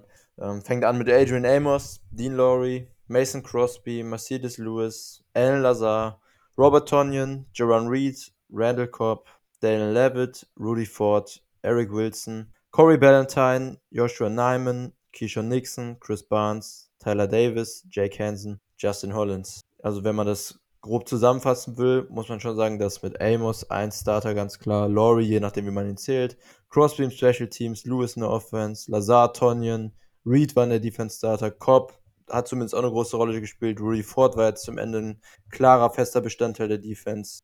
Nyman war quasi die ganze Saison Starting Right Tackle, ähm, also Nixon so ohnehin im Special Teams jetzt. Das sind schon einige Impact-Spieler. Ja, und sicherlich auch äh, viele, über die wir dann in den kommenden Podcast-Folgen auch noch ein bisschen intensiver diskutieren können, ob es da Sinn macht, die, diese Spieler zu verlängern oder den neuen Vertrag anzubieten oder ob man jetzt sagt, nee, die müssen ihr Glück woanders versuchen. Ähm, aber es gab jetzt so fünf Spieler, habe ich mir zumindest mal aufgeschrieben, die von den genannten schon so mal ein bisschen eine Aussage haben fallen lassen, wohin die Reise gehen könnte. Äh, wir wollen das jetzt nicht zu sehr ausdiskutieren, ähm, aber vielleicht dann auch zu den einzelnen Namen äh, von euch ganz kurz und knapp äh, eine Meinung dazu, was die Spieler gesagt haben. Also ich fange mal an mit äh, David Bakhtiari, wo es ja durchaus äh, ja im Bereich des Möglichen schien, dass er vielleicht auch wegen seinem Knie retiren könnte. Ähm, dem hat er jetzt äh, ganz klar widersprochen, hat gesagt, er möchte halt weitermachen und er sagt auch oder er glaubt, dass auch das Knie im Laufe des Jahres halt äh, stabiler wurde und besser geworden ist. Ich glaube, das kann man soweit auch erstmal unterschreiben, beziehungsweise hat, hat man ja auf den Einsatzzeiten gesehen, dass er da immer mehr gespielt hat. Wie würdet ihr das sehen, wenn er zurückkommt? Ist für mich ein Muss. Elite Offensive Tackle, Elite, Elite Left Tackle, trotz der Verletzung jetzt über die Saison gewesen. Das ist, ähm, also wenn er nicht zurückkommt, natürlich ein riesen, riesen Loch. Ja, gibt nicht viel mehr hinzuzufügen. Der hat sich durch die Saison gequält hat regelmäßig spielen können. Scheinbar hat das Knie jetzt auch gehalten. Ähm, und ich glaube, wenn er jetzt eine Offseason hat bis äh, August rum, dass der dann auch deutlich fitter nochmal da ist. Und wie Chris gesagt hat, Elite Offensive Tackle, ähm, ein guter Typ auch, den muss man halten. Wichtig für eine Franchise. Ja, ein Spieler, der ein bisschen kontroverser diskutiert werden wird wahrscheinlich, ist äh, unser Kicker Mason Crosby. Sebastian, wir beide hatten es ja in einer der letzten Folgen, die wir zusammen gemacht haben, auch noch, wo du mich gefragt hast, ob ich glaube, dass er nächstes Jahr noch im Roster ist. Und ich habe Nein gesagt. Ähm, ich hätte mir tatsächlich auch vorstellen können, dass Crosby selbst sagt, dass er ähm, aufhören möchte. Er hat aber jetzt auch dem widersprochen und hat gesagt, er möchte auf jeden Fall weitermachen. Wie siehst du das? Ich sehe es kritisch. Also und zwar nicht wegen dem Typ Mason Crosby. Ich finde, äh, mit Mason Crosby hat er die letzten Jahre wirklich richtig viel Glück, auch wenn man da wieder auf andere Teams schaut, wie oft da der Kicker ausgetauscht werden muss. Und wir hatten einfach Mason Crosby seit Ewigkeiten äh, auf, dem, auf dem Roster, Nachfolger von Ryan Longwell. Ähm, ja, aber ich glaube, sein, sein Leg ist, wie man so schön sagt, dead. Da ist einfach nicht mehr viel Power drin. Und ähm, das hat man dieses Jahr bei einigen Kicks gesehen, die halt wirklich noch ja, reingestolpert sind, so ein bisschen über den gelben Balken. Interessant ist halt der Punkt, wenn man sich die Statistiken anschaut, wie oft er gekickt hat und aus welchen Distanzen er gekickt hat, ist diese Saison nicht auffällig. Also nicht negativ auffällig von wegen, ah, er kickt total wenig aus großer Distanz. Das gab es die letzten Jahre immer mal wieder, dass das einfach äh, vom, vom Play der Packers her einfach so war, dass die Packers nicht allzu viele Field Goals aus großer Distanz nehmen. Aber ich hatte schon das Gefühl, dass jetzt so langsam die Grenze bei so 45 Yards liegt, die er kicken kann. Und ähm, ja, die Frage ist, kannst du einen Kicker auf dem Roster haben, der irgendwann nur noch 40, nur noch 35 Yards weit kicken kann, also zuverlässig so weit kicken kann? Das kannst du dir eigentlich nicht erlauben. Und ähm, mir wäre es recht gewesen, wenn er selbst gesagt hätte, wisst ihr was, Leute, ich bin jetzt einfach durch, ich hänge äh, ja, meine, meine Schuhe an den Nagel und ähm, anderer muss ran. Aber ja, es ist anders. Chris, wie siehst du das? Ich sehe es tatsächlich genauso. Ich hätte mir einfach gewünscht, dass Crosby retired und ähm, als Franchise-Legende, als All-Time-Leading-Scorer der Packers dann in Rente geht. Ist jetzt dann leider nicht der Fall und ich glaube, trotz seines, seiner Legacy bei den Packers, äh, dass, äh, dass es schwer wird für ihn da jetzt bei den Packers den Starting Kicker Spot zu behalten nächstes Jahr. Also es ist halt heutzutage in der NFL einfach super schwer, wenn man 50 Yard Field Goals konstant short kickt. Das war jetzt nicht das einzige dieses Jahr. Ähm, und insgesamt einfach viele Kicks so, so wobbling aussehen, so, so eiernd. Ähm, ja, also ich stimme dir da voll zu, dass das Bein sieht einfach nicht mehr so kraftvoll aus, wie es sein sollte für einen NFL-Kicker. Und ich hätte mir sehr gewünscht, dass er das selber einsieht. Ist jetzt leider nicht passiert. Ja, für die Packers finde ich auch eine ganz schwierige Situation, weil Christus angesprochen ist natürlich ein absolut äh, verdienter Spieler, ähm, Legendenstatus und äh, ja, wenn die Packers sich jetzt dafür entscheiden würden oder wenn Matt LaFleur sagt, nicht sportlich passt das nicht mehr, ja, also Crosby bei einem anderen Team ist natürlich auch irgendwie schwer vorstellbar und äh, ja, glaube ich dann auch für ja für das Front Office beziehungsweise Coaching Staff dann keine leichte Entscheidung, wie man dann mit so einer Personalie dann umgeht ähm, und ob die also normalerweise würde man sagen in der NFL, das ist halt Business-Entscheidung, aber bei den Packers ist es vielleicht noch ein bisschen was anderes. Schwierig. Naja, mal schauen, wie das ausgeht. Ähm, ja, nächste Personalie, der schon was verlauten hat lassen, ist ähm, Alan Lazar, der ähm, ja, gesagt hat, dass er glaubt, dass das sein letztes Spiel für die Packers war. Äh, wörtlich hat er gesagt, er hat sich bei dem Spiel gegen die Lions daran erinnert, ähm, an sein erstes Spiel im, im Lambo Field für die Packers und das wäre ja auch gegen die Lions gewesen und äh, das wäre jetzt sehr passend gewesen, ähm, dass quasi sein letztes Spiel für die Packers auch im Lambo Field und auch wieder gegen die Lions war. Ähm, ja, wie, wie seht ihr das, dass äh, Lazar die Packers verlassen könnte? Mm, super Typ, aber für mich ähm, auf dem Feld spielerisch ersetzbar, ehrlich gesagt. Ein Elite-Blocker, aber als Receiver selbst, als Waffe ist das für mich ein, ein unterdurchschnittlicher NFL-Wide Receiver, den man, den man als Passcatcher eigentlich ersetzen können sollte, denke ich. Perfekt analysiert. Genau das ist es. Es ist ein schlechter Nummer 3 Receiver, ein ordentlicher Nummer 4 Wide Receiver. Man kann es auch mal deutlich fassen. Die Rolle als Wide Receiver Nummer 1 hat er nicht übernehmen können, was ihm auch, auch von Rogers zugeschrieben wurde. Es war eine Enttäuschung dieses Jahr.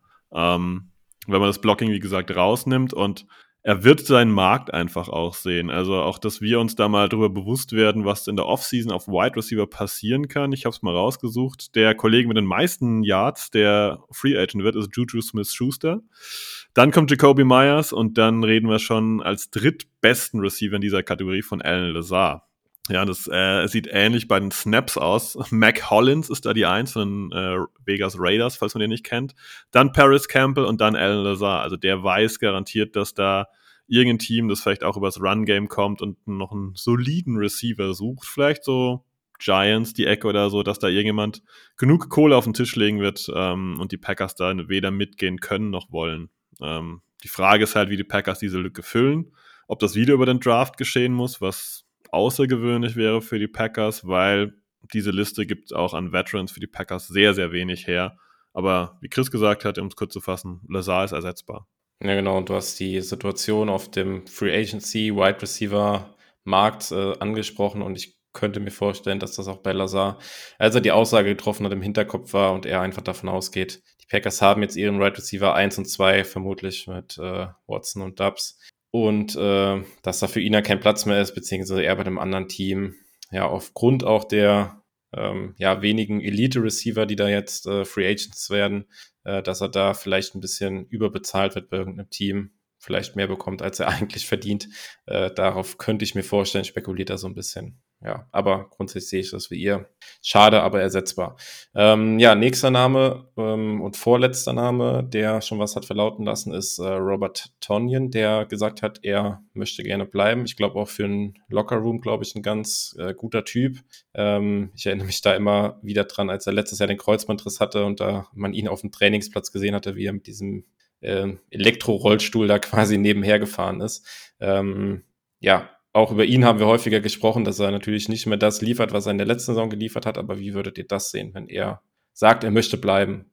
Käme für mich darauf an, was auf Wide Receiver, äh, auf Tight End grundsätzlich noch planen. Also als Tight End Nummer zwei, als Tight End Deep Threat kann ich mit ihm total gut leben.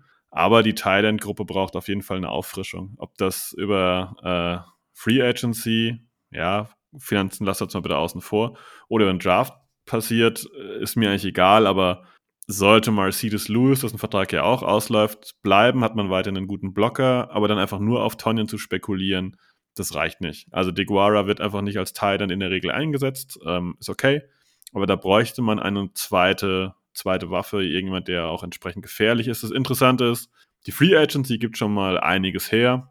Da sind äh, gute Namen verfügbar. Ich nenne einfach mal noch ein paar, das noch mal gehört hat. Mike Gesicki, Austin Hooper, ähm, vielleicht nicht mehr der alte Austin Hooper, aber äh, Hayden Hurst, ähm, Dalton Schulz, Evan Ingram. Also da wäre gerade im Receiving Game auch ein bisschen was möglich. Deswegen Tonyan gerne zurück, aber nicht alleine in der Kombination wieder nur mit Lewis und nur mit DeGuara und mit Tyler Davis. Das äh, wäre nicht sinnvoll. Ja, also ähm, Tonyan fällt für mich auch in eine ähnliche Kategorie wie Lazar tatsächlich.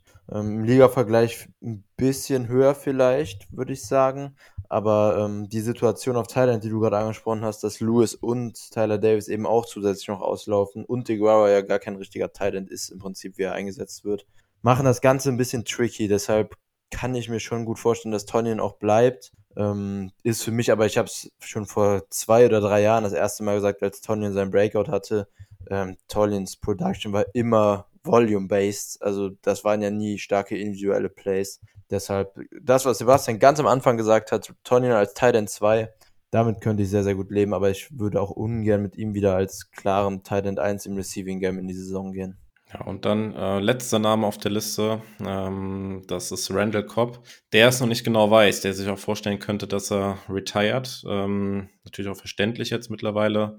Ähm, können, also es ist natürlich auch schwer vorstellbar, dass er jetzt nochmal halt zu einem anderen Team geht. Ähm, ja, aber genauso ist es auch vielleicht schwer vorstellbar, äh, könnt ihr auch gerne eure Meinung zu abgeben, dass die Packers ihm nochmal einen Vertrag anbieten und äh, natürlich spielt da vielleicht auch ein bisschen mit rein, was äh, Aaron Rodgers macht, beziehungsweise wenn er sagt, ähm, er spielt weiter, hätte aber gern seinen Kumpel Kopp weiter dabei, dann wird man da wahrscheinlich irgendwie einen günstigen Einjahresvertrag oder sowas nochmal zustande bekommen, aber es wäre jetzt auch meiner Meinung nach zumindest nicht der Riesenverlust. Ja, also sportlich auf keinen Fall, auch wenn es bei Third Downs ja jetzt hatte er schon eine Rolle, aber nee. Also im Prinzip schließe ich mich dir komplett an. Ich glaube, es hängt davon ab, ob Rogers wiederkommt. Wenn Rogers wiederkommt, werden die Packers das aus, aus Kulanz einfach machen und äh, Cobb dann eben behalten. Wäre jetzt zumindest mein Tipp, ähm, um Rogers da so ein bisschen, bisschen in seine Komfortzone auch wieder zu bringen und so ein bisschen zu locken. Ähm, aber wenn Rogers geht, sehe ich auch sehr, sehr, eine sehr, sehr geringe Wahrscheinlichkeit, dass Cobb dann alleine weitermacht, Rogers.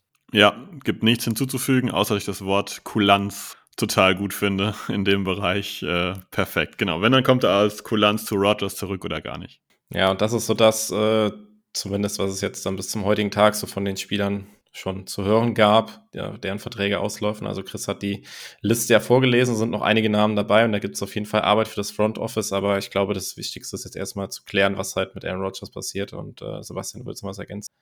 Eine Sache muss ich noch ergänzen, das haben wir die letzte Zeit ja auch schon öfter thematisiert, Safety. Amos wird Free Agent.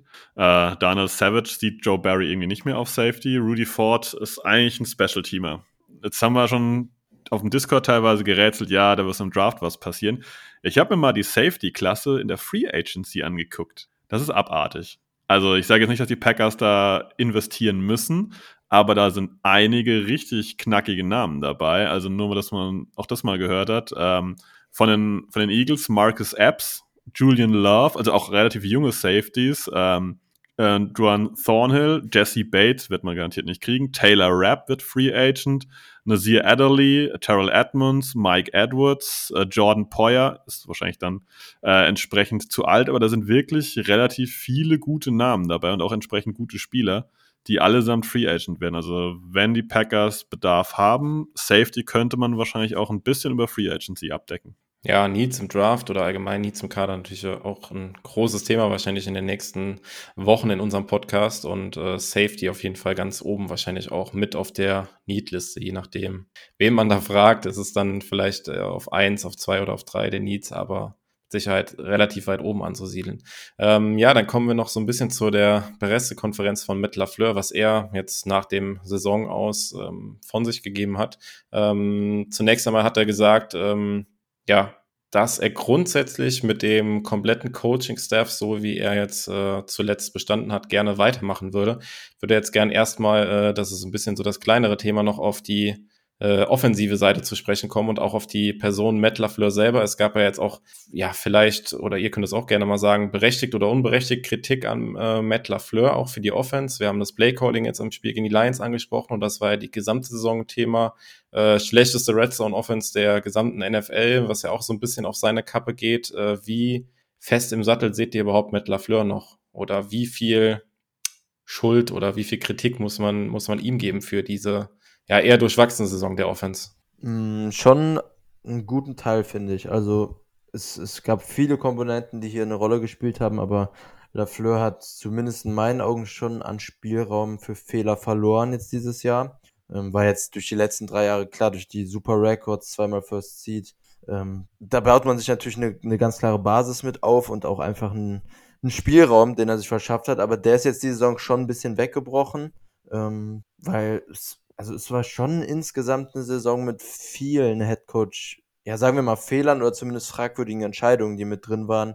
Ähm, das fängt an in vielen Spielen mit dem Playcalling, mit dem, mit der Vorbereitung aufs Spiel. Es gab viele Spiele, wo die Packers einfach auch schlecht vorbereitet gewirkt haben.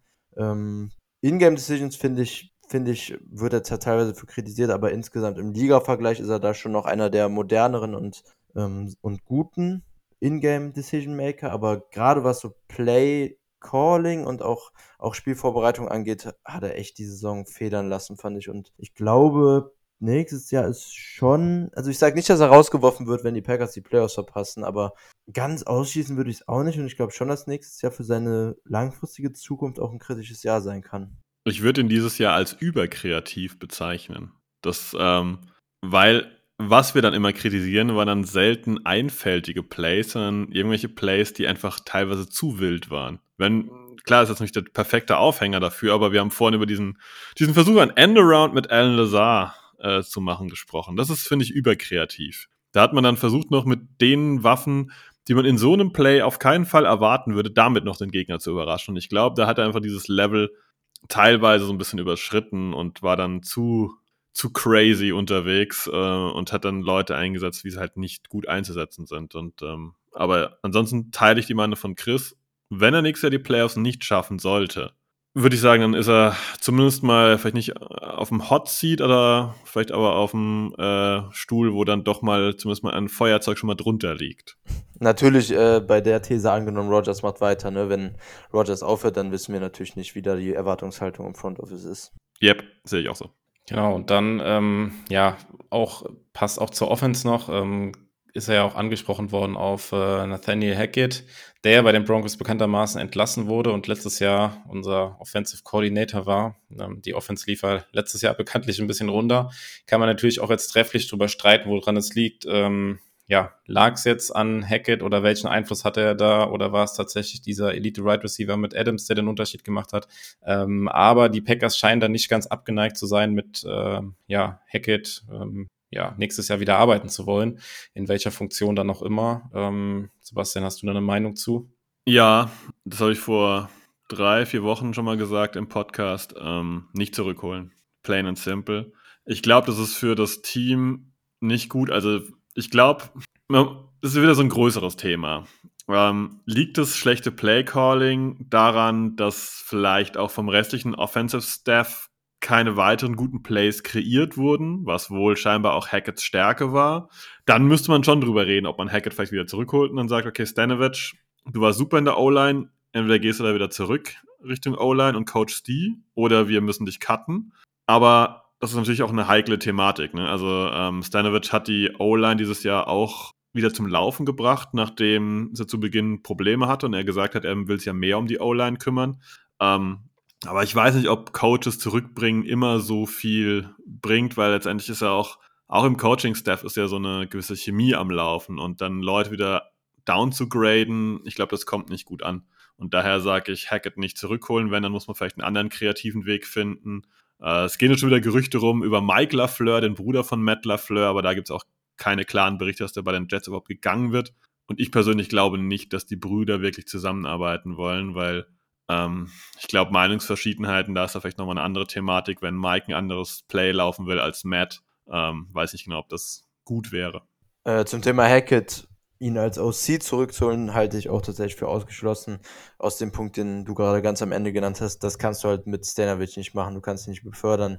Nach Jahren als sehr, sehr guter O-Line-Coach ähm, und jetzt wieder degradieren oder sogar entlassen. Das ähm, glaube ich, gerade nach dem Desaster, was Hackett jetzt auch dieses Jahr hatte bei den Broncos, das wird nicht passieren. Was ich mir aber vorstellen kann, ist, dass er halt in irgendeine Senior Advisor Rolle oder sowas zurückkommt und dann eine eine geringfügigere Rolle spielt als eben vorher bei den Packers. Das kann ich mir schon vorstellen, aber in die alte OC-Position, das würde ich fast schon ausschließen. Ja, und dann kommen wir noch zu einer Personalie, die, äh, glaube ich, auch sehr kontrovers diskutiert wird im Lager der Packers. Ähm, Matt LaFleur wurde natürlich auch darauf angesprochen, was mit Joe Barry passiert, ähm, dessen Vertrag ähm, zumindest ausläuft. Also man wäre jetzt nicht verpflichtet, äh, ihn zu entlassen, wenn man nicht mit ihm weitermachen möchte.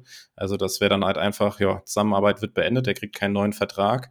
Aber Matt LaFleur hat sich ähm, hingestellt und hat gesagt, er geht davon aus, dass Joe Barry nächstes Jahr der Defensive Coordinator der Packers Defense sein wird. Und ähm, ja, das hat natürlich zu heftigen Diskussionen geführt. Also ähm, wir müssen das fast jetzt hier nicht mehr aufmachen, dass nach der Bye-Week da schon eine Veränderung zu sehen war mit der Defense. Ist, man kann natürlich dann jetzt auch darüber diskutieren, warum ist das erst nach der Bye-Week passiert oder warum hat es die Bye-Week gebraucht? Ähm, warum ging das nicht vorher schon? Dass es da besser wurde, hat man auf jeden Fall gesehen und wir haben ja eben auch darüber geredet. Ja, es gab da ein, zwei Situationen, wo die Defense vielleicht ein bisschen zu passiv gespielt hatte, aber grundsätzlich hat man eine gute Offense bei 20 Punkten gehalten. Ähm, das muss man auch zugute halten. Ähm, über die gesamte Saison gesehen hat die Defense auch auf jeden Fall enttäuscht. Ich glaube, da gibt es auch keine zwei Meinungen. Da hat man sich viel mehr erwartet.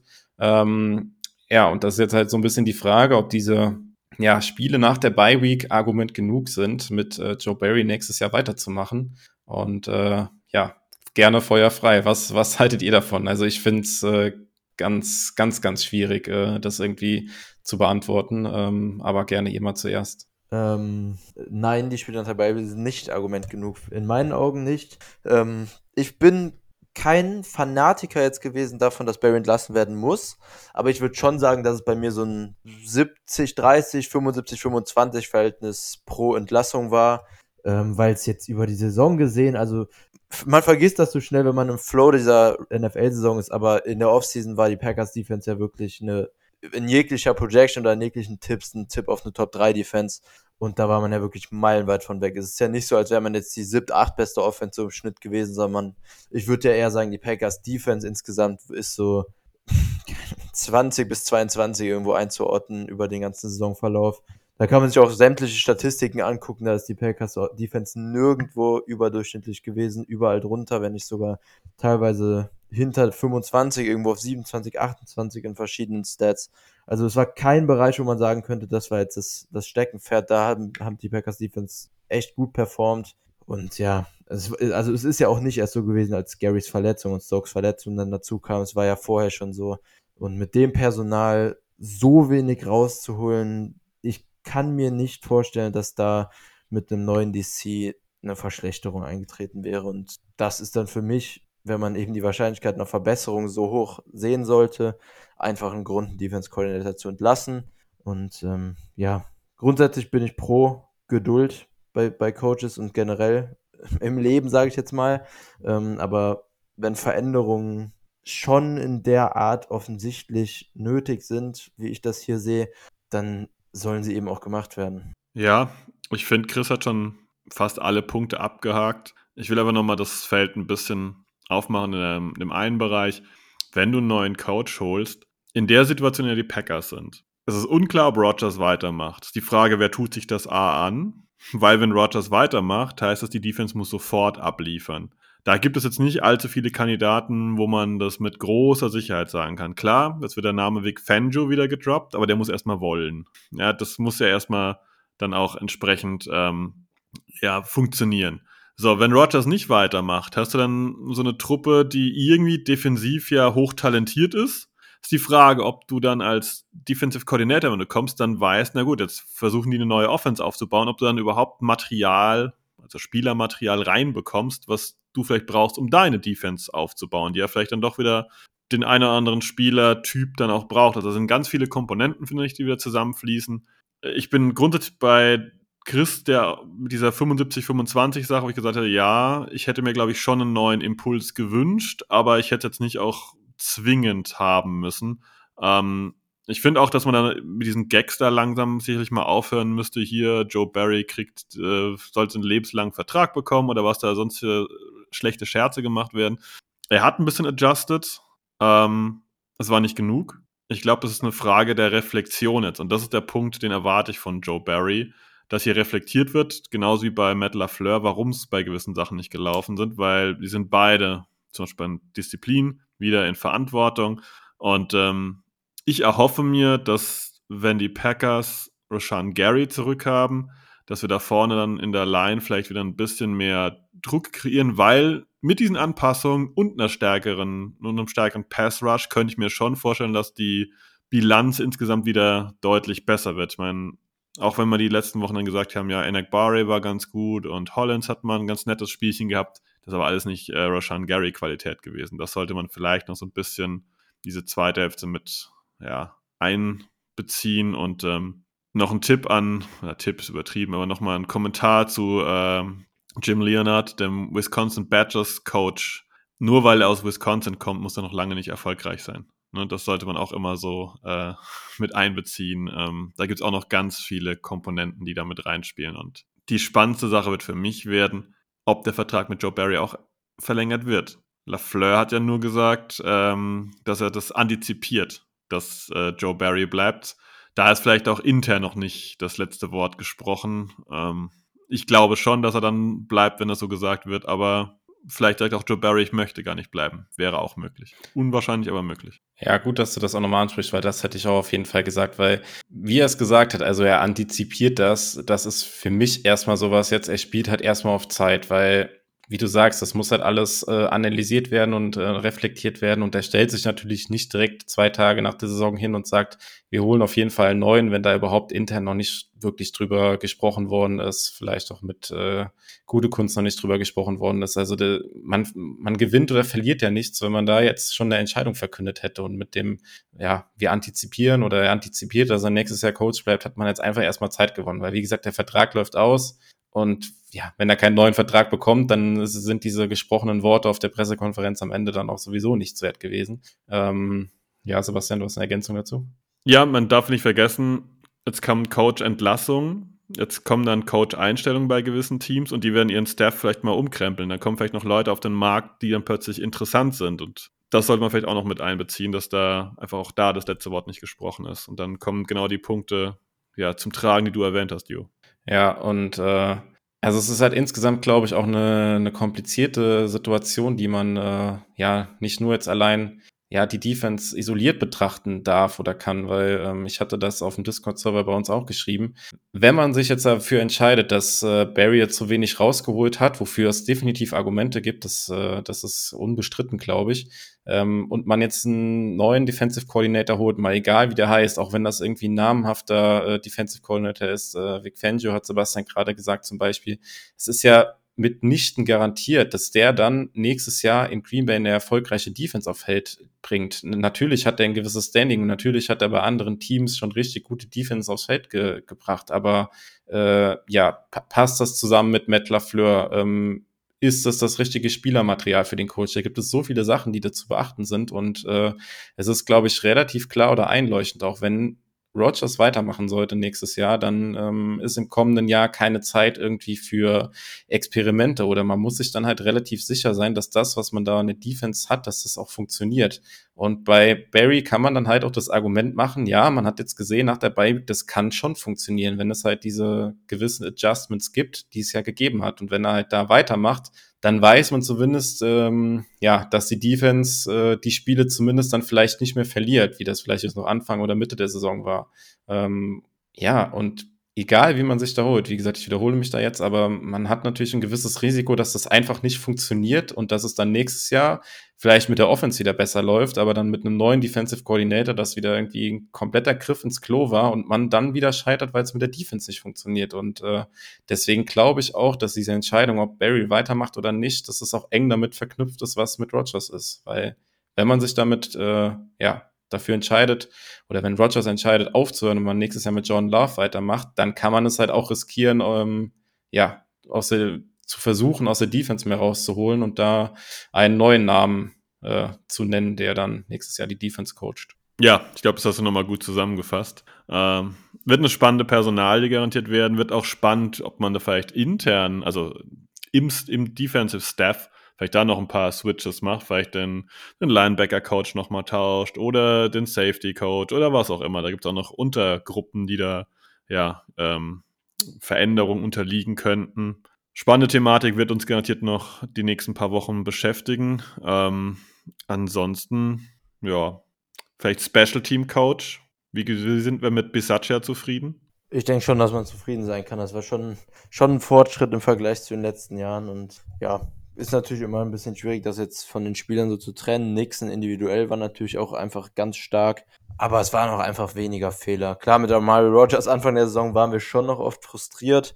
Aber seit der Entlassung und seit Nixon dann Returner war, waren es schon weniger Fehler. Und ja, die ganze Sache mit, mit Crosby, die wir jetzt eben kritisiert haben, da kann Bisaccia in meinen Augen nicht besonders viel für. Also alles, was, was Coach beeinflussen kann, finde ich, ist schon Disziplin und Ordnung. So ein bisschen eingekehrten Special Teams. Aber du würdest, glaube ich, schon zustimmen, dass man sich zu Saisonbeginn ein bisschen äh, hat Sorgen machen müssen. Die ersten paar Wochen habe ich gedacht, boah, das geht ja genauso ja. weiter wie die letzten Jahre. Ja. Und jetzt kam so ein Turnaround zu Stabilität und ähm, ja, genau. positive Plays.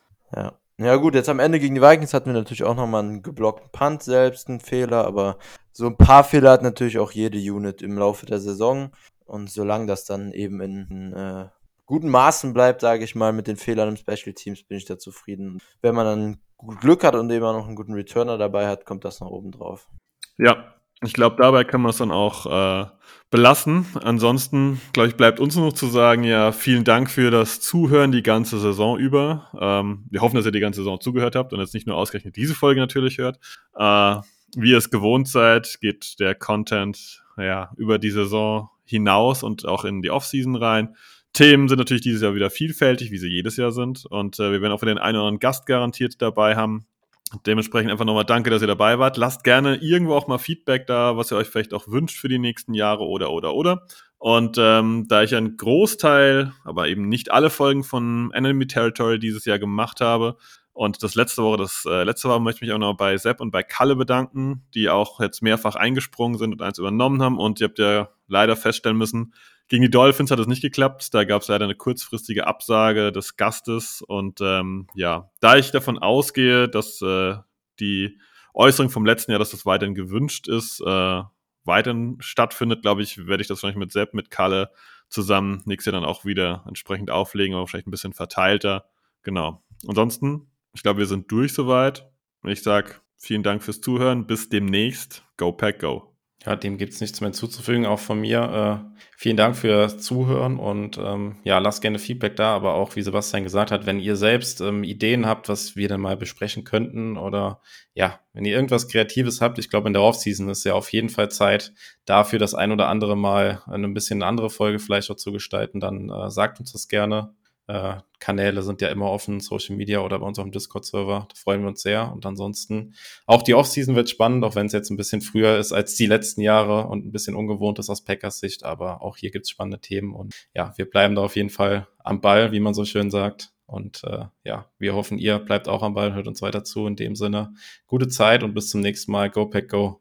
Ja, auch wenn die Saison jetzt nicht geendet ist, wie wir uns das vorgestellt haben, von mir auch. Danke fürs Zuhören das ganze Jahr. Wir hören uns. Go Pack Go.